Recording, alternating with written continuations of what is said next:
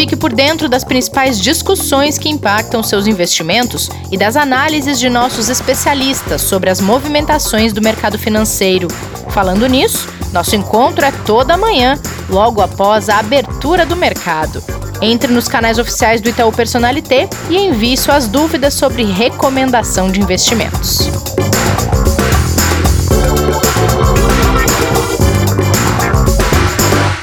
Olá, hoje é segunda-feira, semana começando agitada e com mercados em queda. Vamos falar sobre isso aqui no Investidor em Foco. Também vamos falar de reunião do Copom, boletim Focus, agenda da semana e os impactos do coronavírus nas economias que continuam crescendo.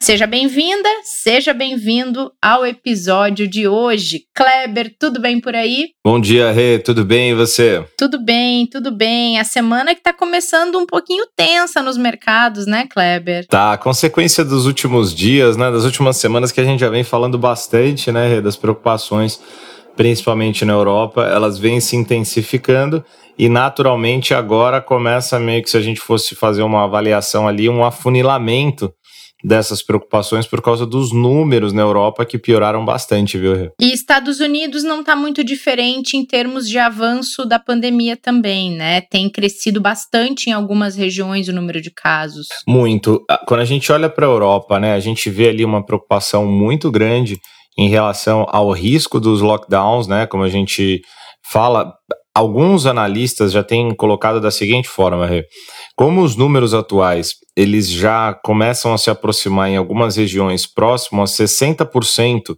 daquilo que foi o pico da pandemia no mês de março na Europa, se a gente continuar com esse ritmo crescente nas próximas duas ou três semanas, é provável que a gente precise de uma medida bem mais forte de restrição, ou seja, um lockdown de fato em diversas regiões. O que pode sim acabar impactando muito é, tanto a recuperação da atividade econômica, mas principalmente a vida das pessoas na Europa, e isso acabaria influenciando muito aquilo que se tem de expectativa para 2021, porque não era. É, é, existia esse risco, mas não era esperado que ele fosse acontecer como ele vem acontecendo. Né? E como você colocou dos Estados Unidos, já começam as discussões é, em alguns fóruns importantes do governo norte-americano sobre a necessidade de acelerar as questões ligadas à liberação da vacina, uma vez que eles já estão vendo que o controle da pandemia está sendo muito ineficaz. Né? E isso, sem dúvida nenhuma, ainda está aliado às eleições que estão acontecendo, né, que vão ter o seu desfecho aí na semana que vem, provável desfecho na semana que vem, porque ainda tem toda a questão eleitoral ali que pode prorrogar alguns dias depois do dia 3, né? E também a questão do pacote de estímulos, que ainda está naquele impasse com muitas discussões e não tem ali a, a, definição de quando que ele vai ser liberado.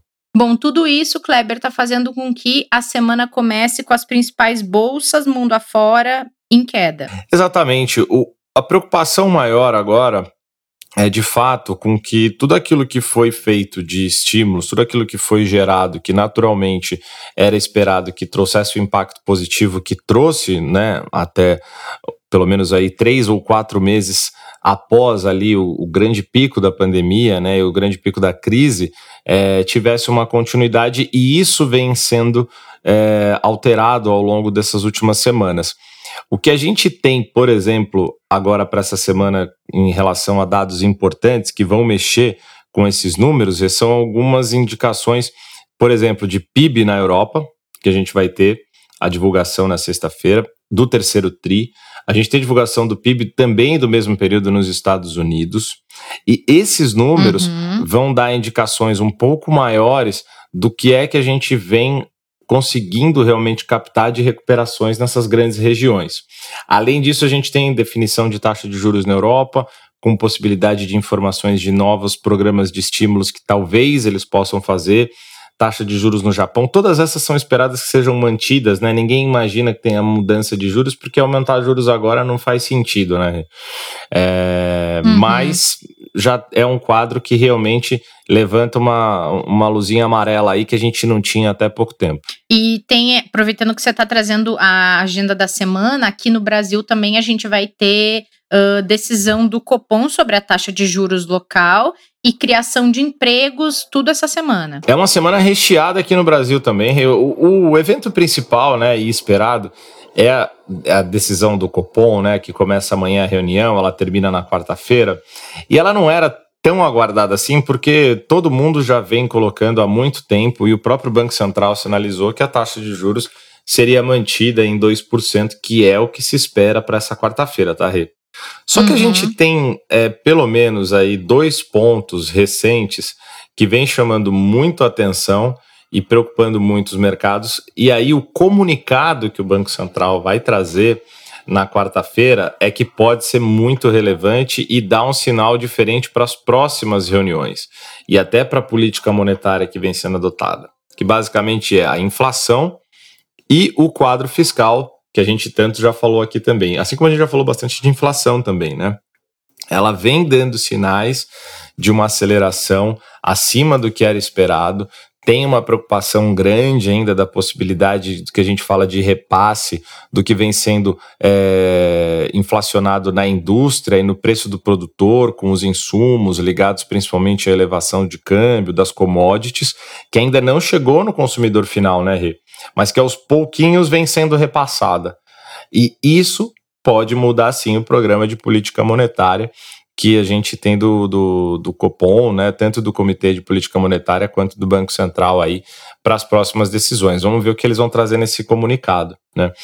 E do restante da semana a gente ainda tem aí, como você falou, a gente tem o IGPM falando de inflação, que sai essa semana, né? O uhum. CAGED, né, trazendo dados aí também de criação de novos empregos, também a gente vai ter dados de desemprego no Brasil, dados da economia como um todo vão saindo, como né, a gente olha também para os números de governo uh, e do saldo do governo, quando a gente vai pegar aí o primário que deve sair amanhã, além de diversos relatórios né, de empresas super importantes que vão fazer divulgação de balanços corporativos do terceiro trio. Uma semana bem recheada.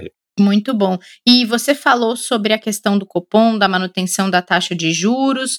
Uh, saiu o boletim Focus hoje.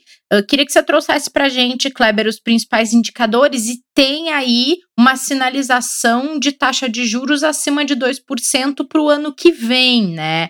Mas não é bem a expectativa que se vinha trabalhando, né, Kleber? É, o que, o que traz ali um, um, um sinal diferente Primeiro, é, quando a gente estava hum. falando da inflação, né? Ela veio ali pela 11 primeira semana seguida sendo elevada nas projeções ali das casas que são medidas pelo Banco Central. O IPCA foi para 2,99, uhum. né? É, ainda é um número confortável? É, mas já são 11 semanas que a gente vem olhando que esse número vem aumentando. Na ponta do IGPM, Sim. já são 15 semanas de elevação consecutivas. E esse já está em quase 20%, 19,72%. Já tem várias casas que estão olhando para o GPM fechando acima de 20% no ano. Isso começou a influenciar a avaliação das casas em relação à Selic para o ano que vem. A mediana continua uhum. a mesma de 2% para esse ano, né, da, das principais casas. São 17 semanas já que a gente não tem alteração para a Selic. Já para 2021, que estava em 2,5, subiu essa semana para 2,75, que já é um sinal de que a gente sim já tem conversas de algumas casas que olham para a Selic a 4% no ano que vem. Né, que já seria, já seria o dobro. É, se a gente olhar para o Brasil, não é um, um, número tão elevado, mas dado que a gente tem, a gente está falando de dobrar a taxa de sim, juros, e que não era esperado não é até que, pouco tempo. Pois é, não é o que o Copom vem sinalizando também, né, Kleber? Eles vêm sinalizando que precisa de uma justificativa muito grande para eles alterarem no curto prazo. É, as mensagens que vieram dos, desde a última reunião para cá, principalmente até pelo próprio presidente né, da instituição, dizendo que se a gente não tiver um cumprimento do regime fiscal, né, se as questões fiscais piorarem, Sim. eles poderiam rever o compromisso né, de manutenção de juros que eles colocaram. Mas, junto com isso, eles também citam e falam muito sobre a questão da inflação. Então, são esses dois Sim. pilares aqui que vão determinar se a gente vai ter uma continuidade ou não da manutenção desse nível de juros. E é muito ruim obviamente, porque a gente tem um fiscal deteriorado, se a gente tem um risco aqui, de, obviamente, de aumento de, de dívida, e isso faz com que você tenha uma piora do seu quadro se você aumentar os juros, né? É, é, uhum. é, é, mais um agravante para uma situação que já é difícil. Ao mesmo tempo, você precisa dos juros baixos para o estímulo à economia, além de outros programas que precisam ser feitos. Então, essa reunião ela vai ser o comunicado dessa reunião de quarta-feira, ele vai ser determinante para realmente a gente ver se isso que começa a se desenhar numa configuração diferente de projeções é, no relatório Focus nas últimas semanas vai refletir já nessa reunião, ou pelo menos no comunicado dela. A decisão ninguém acredita que vai ser diferente de manutenção nessa vez, né? Mas o comunicado uhum. já pode fazer sim com que aquilo que você colocou, que vinha sendo apresentado, mude para a próxima. Sim. Certo.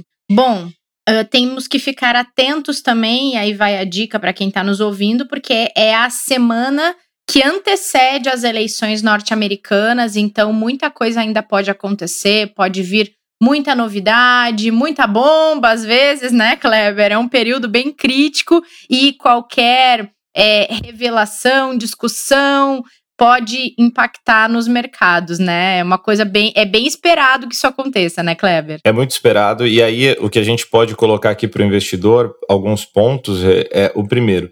Além hum. de ficar muito atento a todas as informações, né, e acompanhando todos os desdobramentos desses eventos que vão acontecer, fique mais próximo ali do, do das pessoas que estão te assessorando, seja do seu especialista, né, as pessoas Sim, que estão olhando para sua carteira de investimentos, para realmente ver se tem algo que precisa ser reenquadrado ou se tem algum espaço ali para aproveitar alguma oportunidade que possa aparecer, porque a tendência Legal. é que o mercado vá começar a ficar mais volátil do que ele já vem é, se apresentando nos últimos meses. O mês ainda é positivo, né? Quando a gente olha para o resultado, o mês de outubro para o investidor vem sendo um mês bom, né?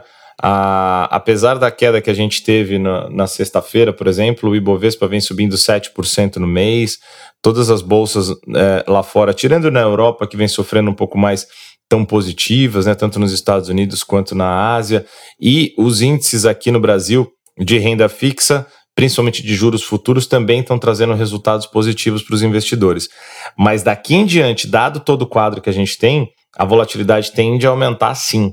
Então é super importante que ele tenha esse acompanhamento bem de perto ali e vai calibrando, né? Que é o que a gente sempre fala, vai fazendo os ajustes sim. ali e, e, vendo se tem algo que dá para aproveitar ou não, ou às vezes ficar quietinho. Não fazer nada pode ser fazer muito às vezes também. É verdade. E a gente já falou sobre isso várias vezes aqui uhum. e a gente estava falando agora de é, especialista e tudo mais, fiquem atentos aqui aos nossos episódios, porque a gente vai falar sobre esta figura tão importante nos dias de hoje, que é o especialista em investimento e tudo que a gente tem que observar na hora de conversar com o especialista e também por que, que é tão importante ele estar qualificado. A gente vai fazer um episódio sobre isso na semana que vem, então fiquem atentos que a gente vai voltar a falar sobre o assunto. Amanhã, terça-feira, tem aula com o professor Martim. Essa semana a gente também vai falar sobre Copom na quinta-feira, sobre cenário econômico também na quinta-feira e quarta a relação entre consumo e investimento. Afinal, investimento também é uma compra, né, Kleber? Não deixa de ser. Eu estou comprando um produto. Então a gente vai falar sobre esse assunto também. A semana tá bem cheia de coisas legais aqui no Investidor em Foco. Não percam. E a gente se encontra no próximo episódio, Kleber. Combinado, Rê. Uma ótima semana a todos a gente fica aqui na torcida e acompanhando para que sejam dias positivos, não só para os investidores, mas para todas as pessoas, e em especial aquelas que estão ainda sofrendo com a questão da pandemia. Tudo isso passe o mais rápido possível. Valeu, Rê, boa semana. Valeu, para você também, boa semana para todo mundo que está nos ouvindo. Cuidem-se, tenham responsabilidade aí na hora de sair de casa e sigam acompanhando a gente nas redes sociais e também aqui nas plataformas de podcast. A gente se encontra no próximo episódio. Fique por dentro das principais discussões que impactam seus investimentos e das análises de nossos especialistas sobre as movimentações do mercado financeiro. Falando nisso, nosso encontro é toda manhã, logo após a abertura do mercado. Entre nos canais oficiais do Itaú Personalité e envie suas dúvidas sobre recomendação de investimentos.